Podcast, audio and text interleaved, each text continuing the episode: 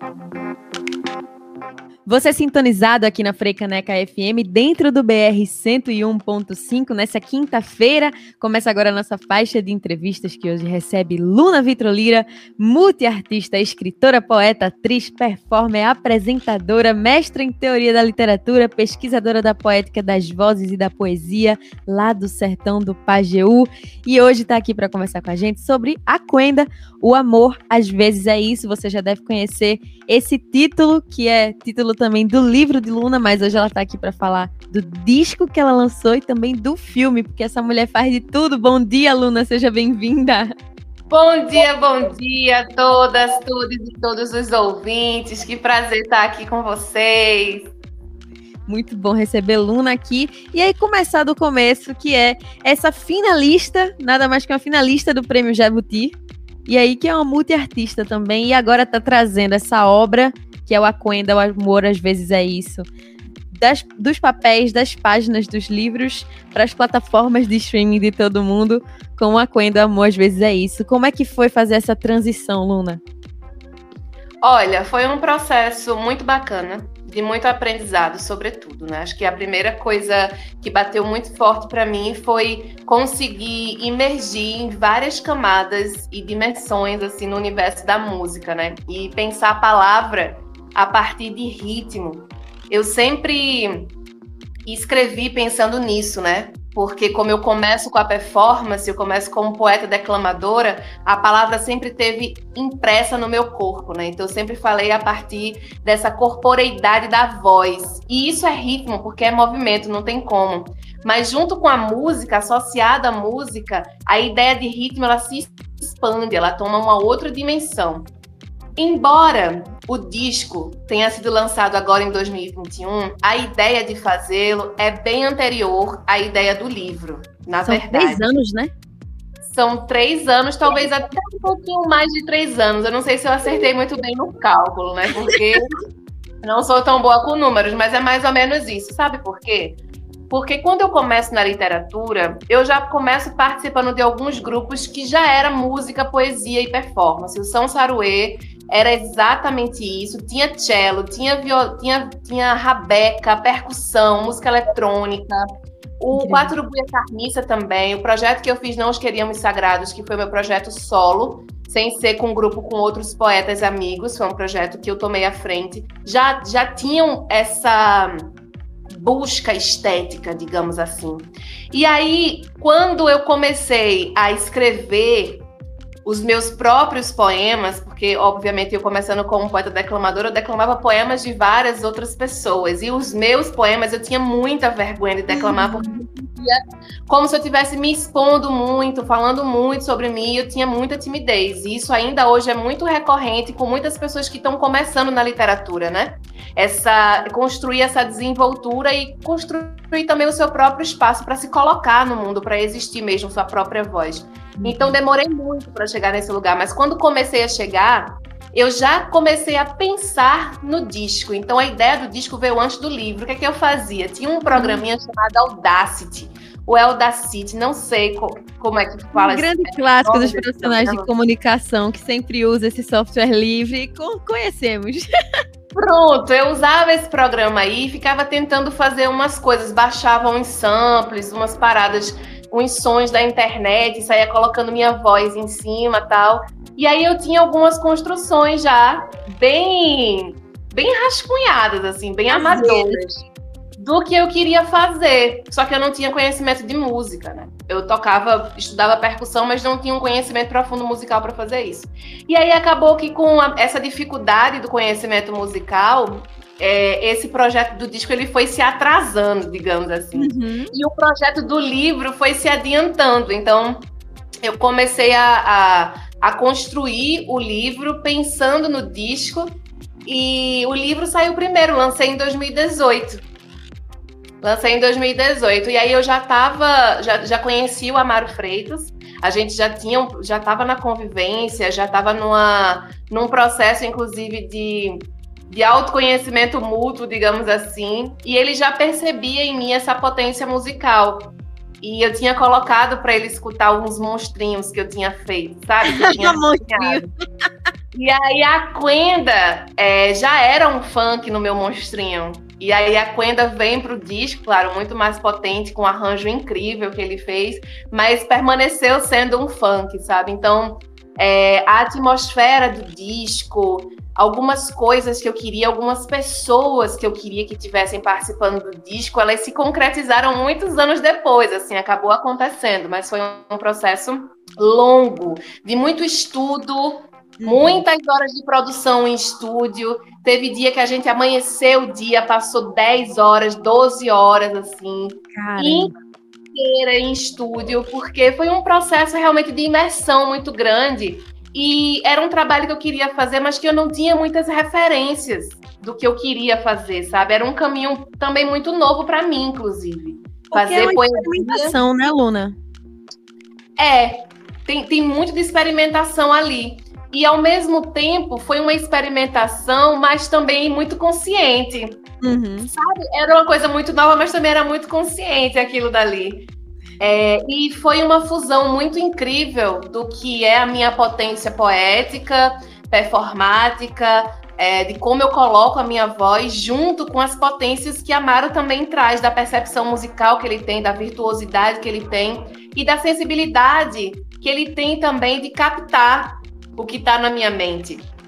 Porque tem isso, né? É, o lugar do produtor musical a partir dessa experiência, eu começo a entender que é justamente aquele profissional que vai conseguir extrair da mente da pessoa artista o que ela quer colocar no mundo. E eu tive uma abertura muito grande durante esse processo, sabe? Um, um espaço de escuta foi construído e foram muitos momentos de diálogo sobre o que é, é, é esse trabalho, sobre o que eu queria com esse trabalho, sobre querer tornar a poesia pop, inclusive, que é algo que para muitas pessoas pode até parecer loucura, assim, como assim poesia pop e tal? Sim, querer tornar a poesia pop a partir de gêneros musicais que me representam, dos lugares de onde eu venho, da, da minha periferia.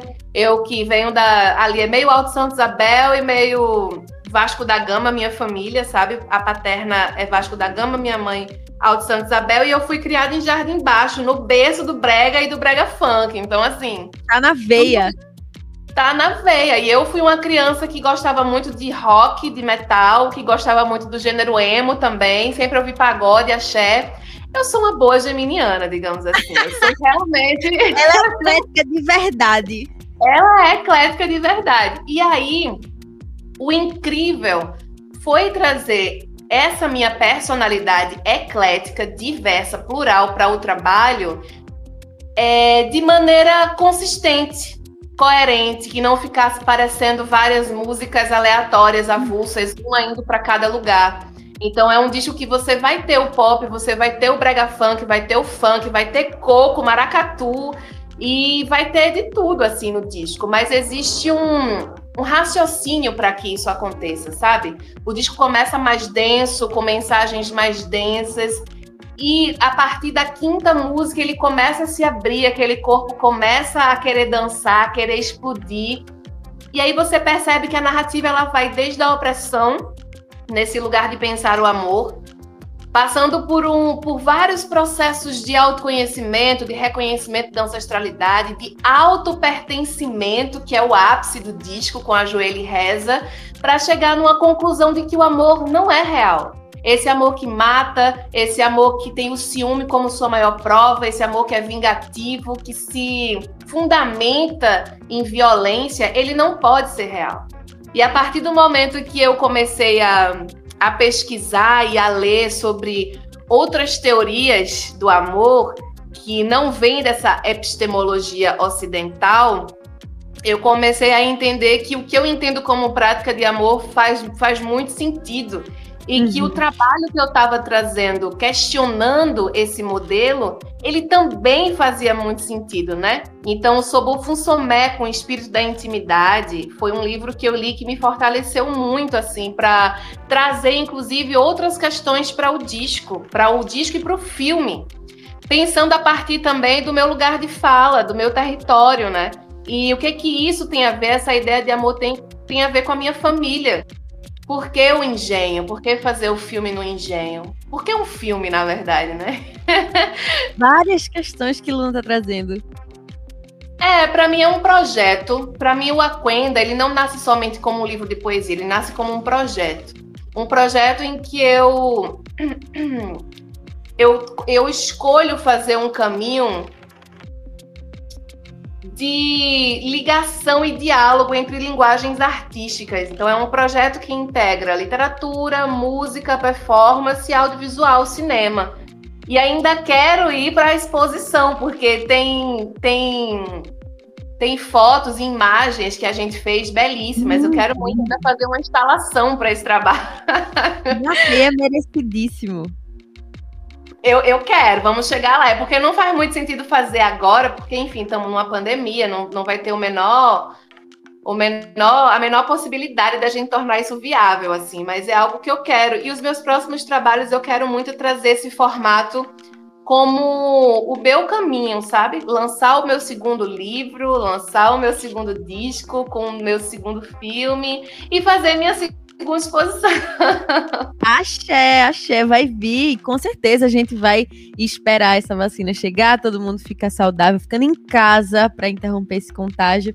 E a gente se vê em breve nessa exposição de Luna. Por enquanto, a gente vai consumindo nas plataformas o disco, vai consumindo o filme lá no YouTube. Se conseguir achar o livro também. E aí acaba sendo uma forma, Luna, de das pessoas absorverem um conteúdo que você traz por várias vertentes e consumindo também outras possibilidades de narrativa que às vezes chega de um jeito pelo filme e aí quando você assiste ou ouve o disco, você já tem outra interpretação, né? Exato, e aí a minha intenção é justamente mover essa comunicação com públicos distintos, porque hum. querendo ou não, fazer literatura é, mesmo que eu seja uma poeta de rua, que esteja nas praças, nas escolas, em colônias penitenciárias, enfim, eu já declamei poesia, já levei meus projetos para vários espaços, porque na verdade o que importa para mim é a comunicação. Eu preciso comunicar. E eu, e, eu, e eu reconheço que tenho algo de importante que pode influenciar positivamente a vida das pessoas. Uma coisa que para mim vale muito a pena falar é que o começo da minha estrada é, no projeto chamado Agente da Palavra. Então, a gente tem os agentes de saúde que batem de porta em porta, levando informação, verificando água, enfim, fazendo uma assistência social. Eu comecei batendo de porta em porta para dizer poesia para as pessoas. Então, eu era meu próprio livro ambulante.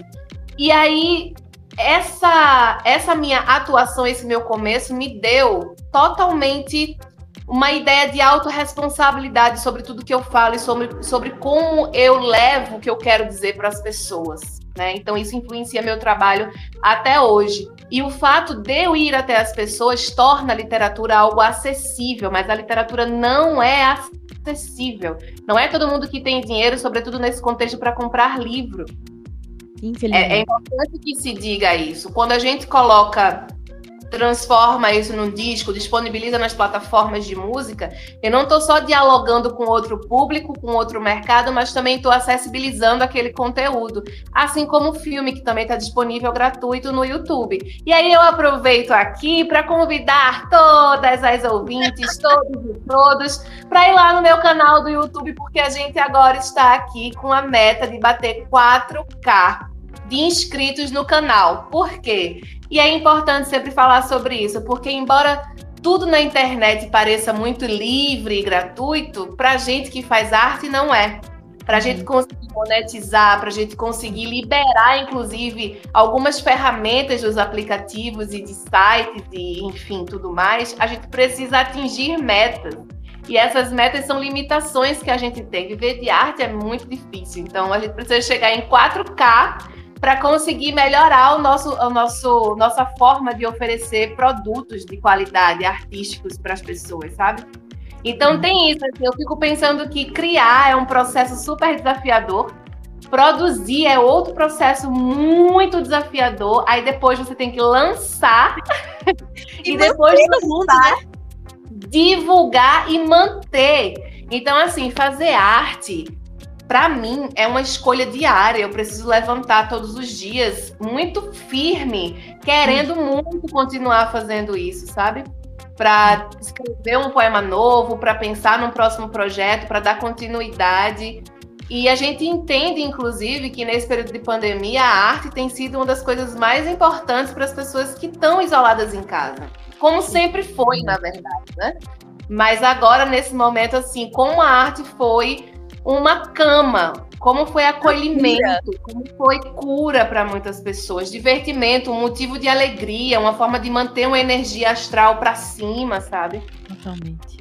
Nossa, muito bom, Luna, trazer isso e a gente reforçar a importância que a gente tem. Eu que estou aqui conversando com Luna, você que está ouvindo a Freicaneca FM agora, a gente, enquanto público, tem esse dever de prestigiar a obra de quem está lá, no meio de uma pandemia, conseguindo criar, conseguindo trazer, porque se você que está aí em casa acha que é difícil manter esse trabalho, e trabalhar todo dia nesse home office eterno que a gente tá, porque tá no distanciamento social. Imagina quem é artista, que tem que dar essa cura pra gente, tem que distribuir essa conexão que a gente tá precisando com outras coisas. Então, vai lá no canal de Luna Vitrolira, se inscreve, dá essa compartilhada, mostra para seus amigos, divulga as plataformas de streaming lá de Luna e vamos junto fazer isso funcionar. Vamos junto fazer a nossa arte para frente. Ainda mais uma mulher negra poeta, que já foi finalista do Prêmio Jabuti. A gente precisa muito dar essa força.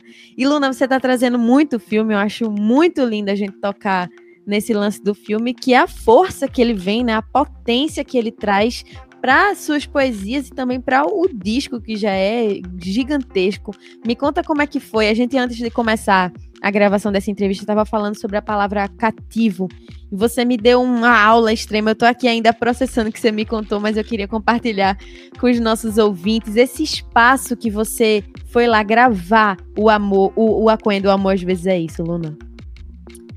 Olha, a ideia do filme ela surge porque, primeiramente, a gente queria trazer a narrativa do livro e do disco com impacto visual. Mas também tendo muita consciência de que, como a gente não poderia lançar o disco ao vivo com show, a gente precisava trazer algo que ajudasse as pessoas a construir um caminho e conduzir essas pessoas nesse caminho que fosse desse desse processo de racionalizar e de se, de se conscientizar das suas próprias dores com relação aos temas que a gente levanta, mas ao mesmo tempo se conscientizar disso para seguir nesse caminho de cura, de libertação e de autopertencimento. O livro e o disco trazem poemas muito densos, que tocam em lugares que para a gente são muito delicados e profundos, até complexos, inclusive, porque são, são questões dentro da gente que muitas vezes não estão bem resolvidas. Então, eu falo sobre o amor como esse dispositivo de poder que é usado para manipular, para nos tornar inferiores, submissas.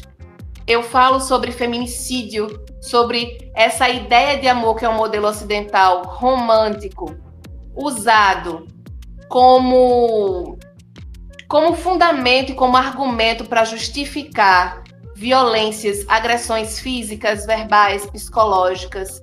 Então, o amor ele tem um lugar muito opressor na nossa vida, de muitas limitações.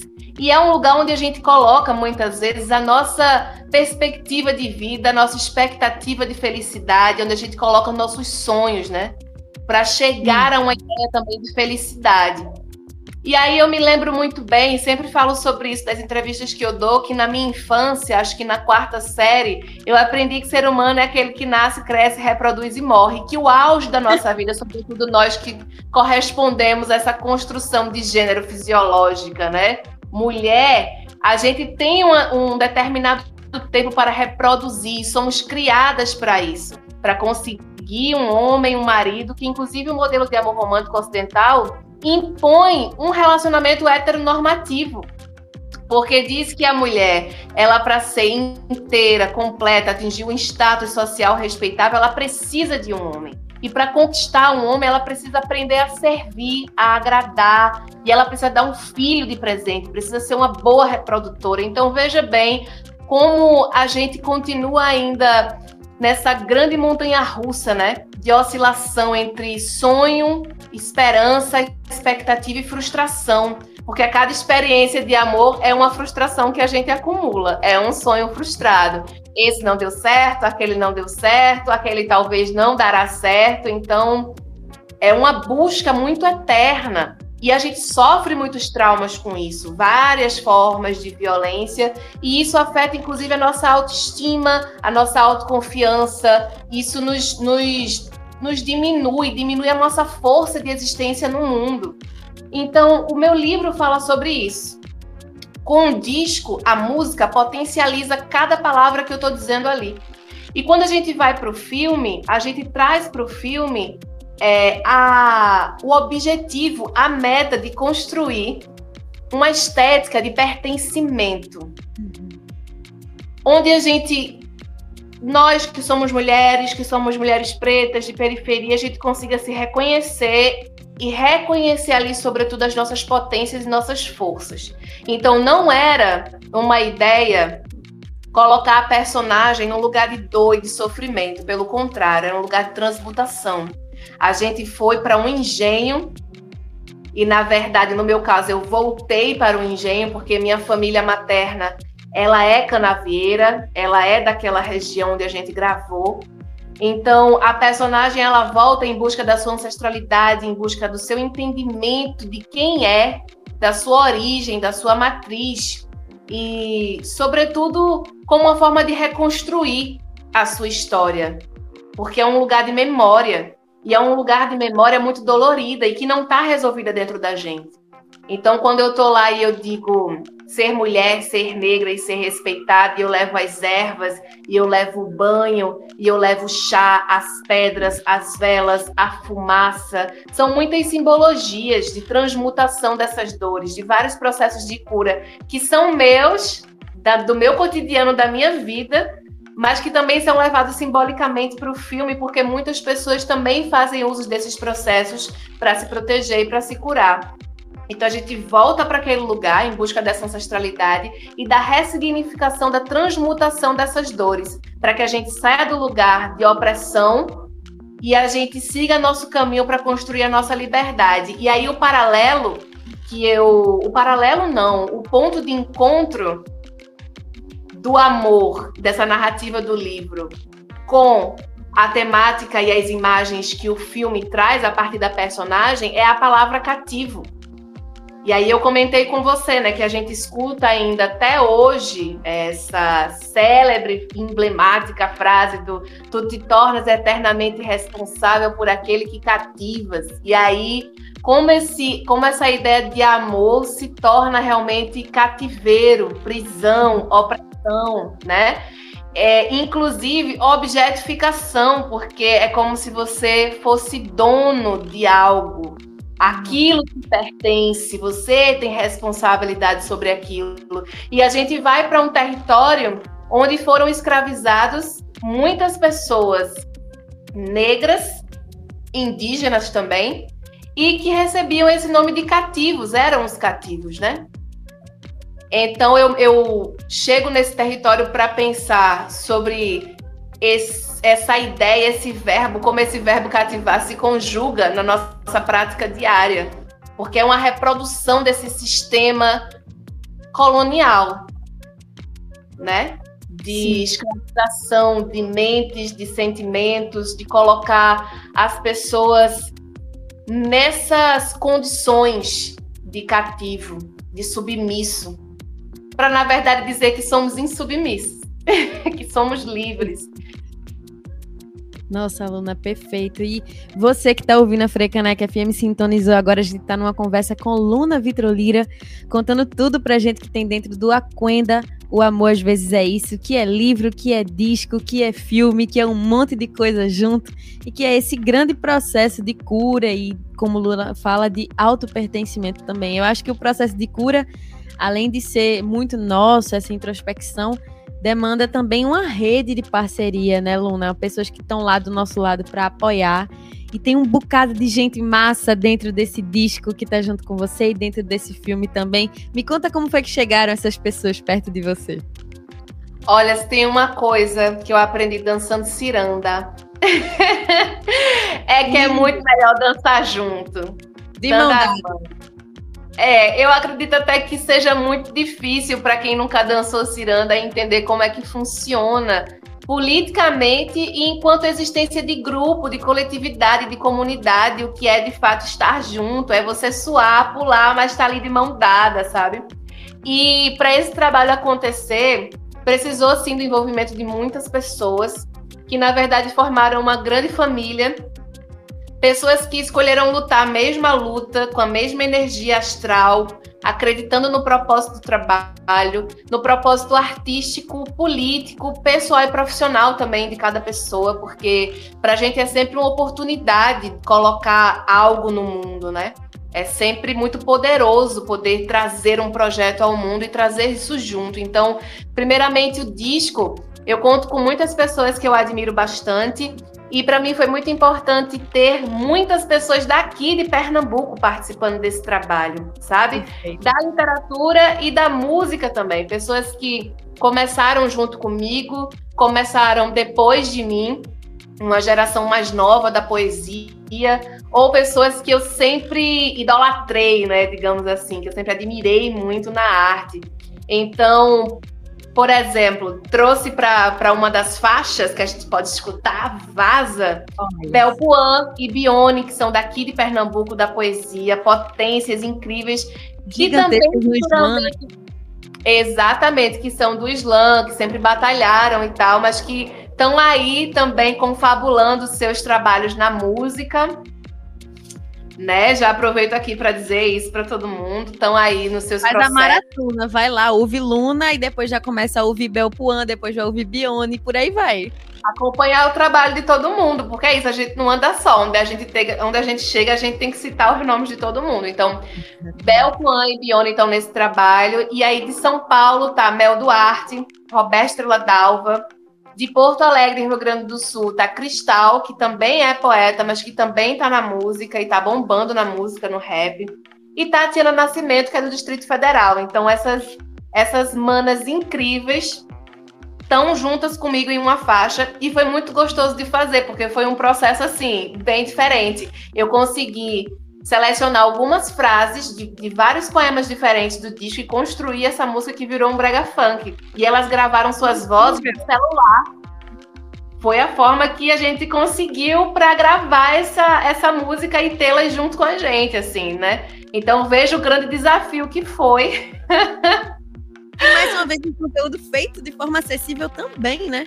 Não Exato. só disponibilizado. Mas é sobre isso, né? Porque fazer um disco é muito caro, então a gente precisa ter estratégia de fato para tornar isso real. Porque se eu fosse seguir as, seguir as convenções do mundo da música para fazer um disco, provavelmente eu estaria até hoje tentando pagar esse projeto. Entende? Então a gente vai ali se articulando e pensando em estratégias para fazer acontecer. E aí, além delas, a gente tem a participação também de Lucas dos Prazeres nas percussões, Amaro Freitas, que eu já falei aqui, produtor musical, mas que também colocou os pianos e piano preparado, que é a coisa mais linda do mundo, esteticamente, sonoramente, é muito forte. E Amaro Freitas trabalhou junto com Júnior Cabral na produção das músicas eletrônicas, dos beats e dos synths, dos sintetizadores. A gente teve a participação também de Pupilo nesse trabalho, que hoje acho que ele não está mais na Nação Zumbi, mas ele passou grande, grande parte da sua trajetória na música ali sendo baterista da Nação Zumbi. Hoje ele é um grande produtor musical grande. e ele faz parte também.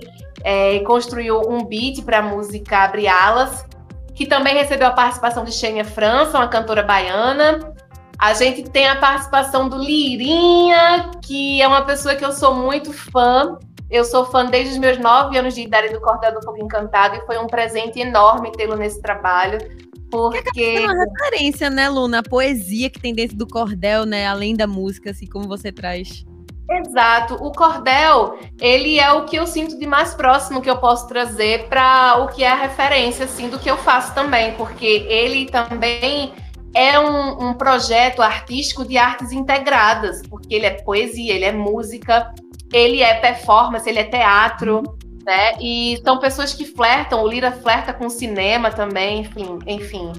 É, e aí o Lira se tornou, assim como todos os outros integrantes, além de ídolo, um grande amigo e agora um parceiro nesse trabalho, né? Então foi super incrível. E uma outra pessoa maravilhosa foi o Bruno Giorgi, que fez a mix e a master desse trabalho. Que para mim também foi muito importante, porque eu, eu tive junto com o Amaro em todo o processo do disco e assinando junto com ele essa produção, né? Eu tô ali como coprodução, eu escolhi as pessoas, a forma como ia acontecer, eu tava ali dando meu ok, fazendo as minhas escolhas de tudo, e também acompanhei super o processo de mix e master, que aí algumas pessoas podem até achar que é um processo que não, não tem tanta importância, mas é extremamente importante, uhum. porque foi justamente ali onde a gente trouxe os efeitos que contribuíram demais para a construção do sentido do que eu estava dizendo, sabe? Como é que eu queria colocar um efeito na minha voz, como eu queria pensar a, a, as sonoridades, né? As escutas em cada lado do, do fone. Então, é, trazer profundidade mesmo para os instrumentos e para minha própria voz também, porque eu estava fazendo ali. Então, as escolhas também passaram por esse lugar. O Bruno Giorgi é um profissional incrível também. E aí, esse é o disco, assim, essa é a ficha técnica do disco. Eu lancei pelo selo Deck Disc, que é um selo do Rio de Janeiro. E aí vem o filme, que também tem uma ficha técnica, assim, longa de pessoas incríveis, né? É, gigante, gigante. Não tem como fazer um trabalho, gente, sem envolver pessoas. Assim. Qualquer projeto de vida envolve muitas pessoas. É importante a gente dizer que a gente teve todos os cuidados. O disco foi gravado antes da pandemia. A ideia do filme também surgiu antes da pandemia. E a gente teve todos os cuidados no, no processo de todas essas, essas construções aí, porque o filme foi feito, foi terminado agora, né? E a gente precisou ter todos os cuidados, assim, no set de gravação, enfim. Máscaras, exames e tudo mais. E aí é, foi pensado o conceito, a concepção, a direção de arte, o roteiro, a direção por Giva Troy. E ela divide o roteiro e a direção com a Ida Polimene. E também quem produziu esse trabalho, assinando a direção de fotografia, a produção foi do Estúdio Orra. Guto Gabi e Zé, que é uma galera daqui muito incrível também, que topou muito chegar junto, somar nesse trabalho. Aí teve a equipe de produção, Vicky Vitória, Fabrício Amaral, Tassiana Enes. Teve um conceito bafo de beleza, que quem assistiu o vídeo vai ver que tem milhões de lunas com concepções diferentes. A Diva Green é uma grande artista capilar, Amanda Coelho, a Diva Green, quem quiser aí procura ela. Ela é de São Paulo a gente trouxe ela para Recife e para cada momento foi pensada uma aluna diferente, né? E aí ela tem uma pesquisa muito profunda sobre estética negra. E pensando, inclusive, que para nós, para nossa comunidade, o nosso ori, a nossa cabeça é o elemento mais importante da nossa vida, da nossa existência. Então teve todo esse trabalho de concepção mesmo de beleza trazido por ela, que foi muito incrível. O figurino também foi assinado por várias pessoas. Jéssica Zarina daqui, que tem um trabalho maravilhoso lá da comunidade da Xambá. Quem não conhece, procura, que ela tem um trabalho incrível de costura, concepção e tudo mais. Tem também Fabi Pernambuco, Lucas Magno, é, as costureiras, gente, é muita gente. O apoio, motoristas, muita gente para fazer esse corre acontecer, viu? Se eu for falar a ficha técnica toda aqui, eu vou passar o resto do programa todinho falando o nome de todo mundo. E que, eu, e que é super importante, viu? Porque a gente precisa falar o nome de todas as pessoas, nome e sobrenome, porque a equipe é 90% preta e majoritariamente feminina, assim, mulheres, sabe? Então é importante dar o nome e o sobrenome mesmo de todas. E aí, pra gente não abusar da memória desta mulher que está falando aqui com a gente dentro do BR 101.5, você agora tem que ir lá no YouTube de Luna Vitrolira, acompanhar essa ficha técnica. Enquanto você está lá assistindo o filme, dá uma pausa, vê essa lista de gente, porque não é só, não são só nomes que estão ali listados, são pessoas que se dedicaram, que se colocaram é, em essência, em, em dedicação mesmo, para esse projeto nascer, para a gente conseguir assistir da nossa casa com a maior segurança possível. O Aquenda, o amor, às vezes é gente, tem muita gente mesmo, e é muito bonito. E eu trouxe isso de Luna das participações, porque a gente estava conversando também, antes de começar a gravação, sobre o release que Luna montou um release grandão, assim, super completo, que fala de todos os processos. E essa parte que ela fala das participações é muito bonita, porque traz também essa conexão entre as pessoas, né, Luna? Isso, é, é muito interessante mesmo para mim, assim, é, escrever. Eu escrevo sobre tudo porque eu preciso deixar registrado. Foram muitas coisas especiais. Por exemplo, você leu lá com certeza que meu encontro com o pupilo se deu no avião. Eu estava indo para São Paulo e ele estava sentado na poltrona na minha frente. E aí a gente ficou conversando e eu coloquei ele para escutar as músicas que tinham pronto e ele disse: "Eu quero participar". Aproveita as oportunidades da vida, minha gente.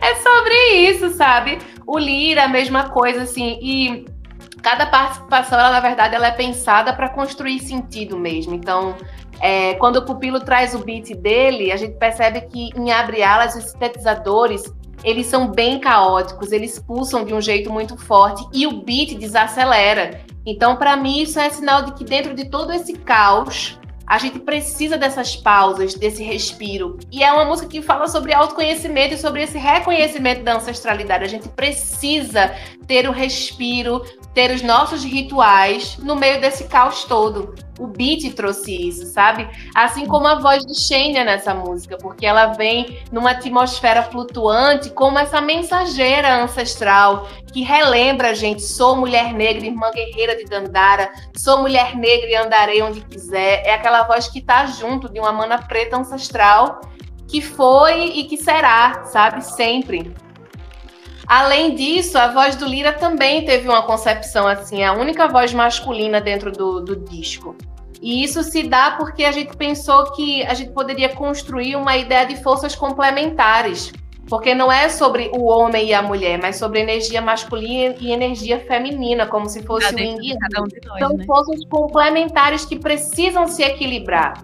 E claro que são que são lugares afetados de maneiras diferentes, mas a estrutura ela afeta os homens também. É preciso falar sobre essa masculinidade tóxica, sobre esses processos de autoconhecimento que os homens precisam passar também para pensar sobre os seus próprios atos, porque a sociedade também impõe a eles comportamentos agressivos para se mostrar macho, para se mostrar homem. O que é ser um homem na sociedade, né? A gente precisa rever esses valores todos. Então a voz do Lira entra nessa música como essa força complementar, como uma energia. Eu tenho uma energia masculina, o Lira tem uma energia feminina também. Como é que a gente equilibra essas forças nesse yin yang, né? Falando sobre essa realidade tão cruel que é esse amor violento. E aí, bom, a, as vozes das poetas todas somos nós, a força da oralidade, sabe? A oralidade como tecnologia ancestral que está tomando conta de todos os espaços no Brasil inteiro, essa mistura de sotaques, inclusive, né? Então, cada participação tem uma pimenta, assim, tem um tempero, é um negócio diferente. e depois de tudo que Luna tá trazendo, minha gente, vocês só podem ouvir o Aquém do Amor, às vezes é isso, porque é só ouvindo para saber de verdade, né, Luna? É, minha gente, só ouvindo. Eu posso passar aqui mais duas horas falando, mas tudo que eu disser não vai dar conta do que é sentir quando você escuta. E vê, né? E assiste no Era caso isso que eu ia falar. Era isso que eu ia falar. Então, é, eu, a dica que eu deixo é: fecha os olhinhos, coloca o disco pra tocar. Quando você terminar o disco, você achar que você entendeu tudo, aí você coloca o filme na tela cheia, coloca seu fone de ouvido e entra em outra viagem, né, Luna?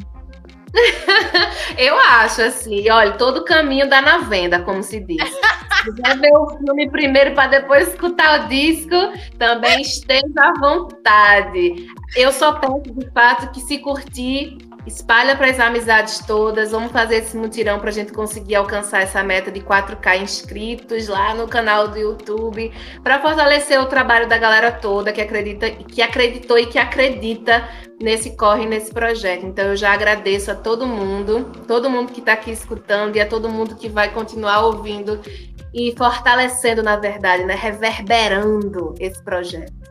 Que coisa linda. A gente te agradece por estar aqui batendo esse papo, trazendo tudo que é o Aquenda aqui pra gente da Frecanec FM. Luna, muito obrigada. Obrigada, gente. Eu que agradeço muito, muito, muito. Um cheiro para todo mundo. Que a gente possa se ver em breve. Se cuidem. Quem puder, fique em casa. É isso, faz esse convite aí, faz esse convite, essa reafirmação de novo para quem tá ouvindo a Frecanec FM procurar lá o Aquenda nas, nas plataformas de streaming no YouTube. Minha gente, vai lá no seu aplicativo favorito, seja Deezer, seja Spotify, seja Apple, o que quer que seja, vai lá, tá disponível em todas as plataformas de música. E o filme especificamente tá disponível no meu canal do YouTube. É só colocar arroba Luna Vitrolira que você vai me achar. Me sigam também nas minhas redes sociais, vai lá no Instagram, tem tudo lá também, link na bio e tudo que vocês quiserem, precisarem. Se quiserem o livro, me manda aquela inbox, manda aquela mensagem do coração que a gente troca afeto. Tá certo? É isso. Salve, salve. Maravilhosa. E a gente encerra essa entrevista do melhor jeito possível. Eu queria que tu escolhesse, Luna, uma música pra gente ouvir aí do Só Uma. Escolha duas, eu vou ser boazinha, escolha duas. Ai, gente, eu vou escolher Vaza e vou escolher a Quenda. E se der, ainda escolha a Joelho e Reza. Eita, então vamos agora essa tríade maravilhosa de Luna Vitrolira aqui na Frecanec FM, a rádio pública do Recife.